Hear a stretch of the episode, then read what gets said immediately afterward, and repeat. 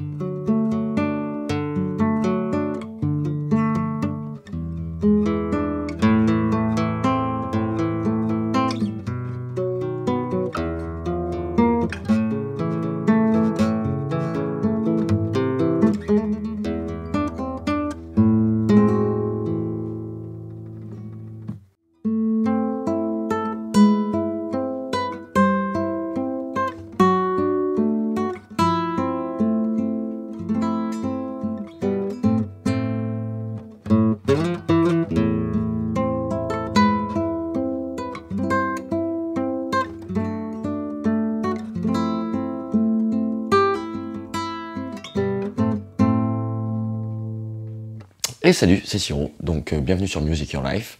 Aujourd'hui, euh, je vais te filer euh, des arpèges. Alors déjà, qu'est-ce que c'est les arpèges à la guitare? En fait, c'est jouer des, accords de façon détachée, en fait, et pas les jouer en rythmique. Donc, je vais te filer tout un tas d'exemples, en fait, comment jouer les arpèges. tu peux les jouer au médiator ou au doigt. Au médiator, tu peux maintenir ton aller-retour. Et au doigt, je vais t'expliquer, en fait, comment, comment on joue. Donc, les arpèges au doigt, la notation, et puis euh, plein d'exemples en fait avec le doigté de référence euh, ou le doigté dit classique.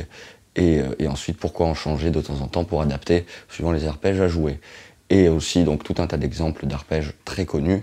Et même d'autres petits trucs que ça peut t'apporter. Allez on y va, go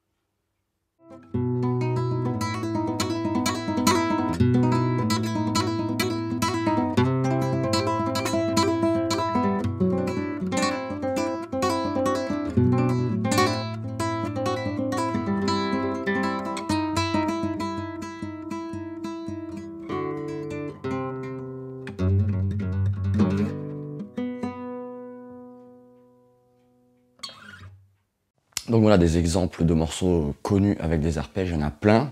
Surtout des arpèges de des jolies balades de, groupes de hard, souvent elles sont, elles sont assez sympas. Donc même si tu joues au Mediator, souvent les arpèges tu peux les maintenir en aller-retour. Ou bien une autre astuce aussi, c'est pas parce que tu joues au Mediator que tu peux pas utiliser tes autres doigts. Euh, moi j'ai toujours joué comme ça, c'est-à-dire le Mediator est emprisonné entre le pouce et l'index, enfin le plus souvent. Il y en a qui jouent autrement, mais le plus souvent c'est ça. Donc il te reste quand même trois doigts. Et donc moi je m'en sers souvent en fait pour jouer ou pour pouvoir attraper en fait deux cordes euh, distantes sur la guitare simultanément. Alors en fait, travailler tes arpèges, euh, si tu prends le doigté classique, le doigté de référence, c'est-à-dire pouce, pouce, pouce pour les trois cordes de basse. Ensuite, on a index pour la corde de sol, majeur pour la corde de si et annulaire pour la corde de mi aigu. Ça, c'est ton doigté classique, de référence. Tu dois aborder les arpèges comme ça.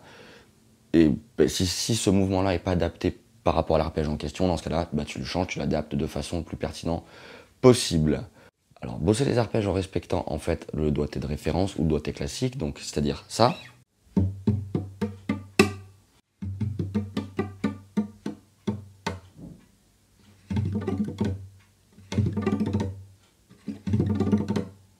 Donc en fait, si on, respecte le doigté classique aux arpèges au niveau de la main droite, donc comme ceci, et qu'au lieu de s'arrêter ici, à l'annulaire, on remonte en prenant toutes les cordes, on a un mouvement de flamenco qui s'appelle arrastre, c'est-à-dire l'effet harpe.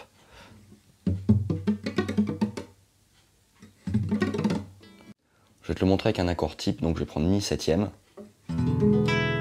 auquel je vais ajouter cette note là, troisième case, corde dorée. La note c'est Fa. Et par rapport à l'accord, bah, c'est sa neuvième bémol. Donc cet accord c'est Mi, 7, 9 bémol.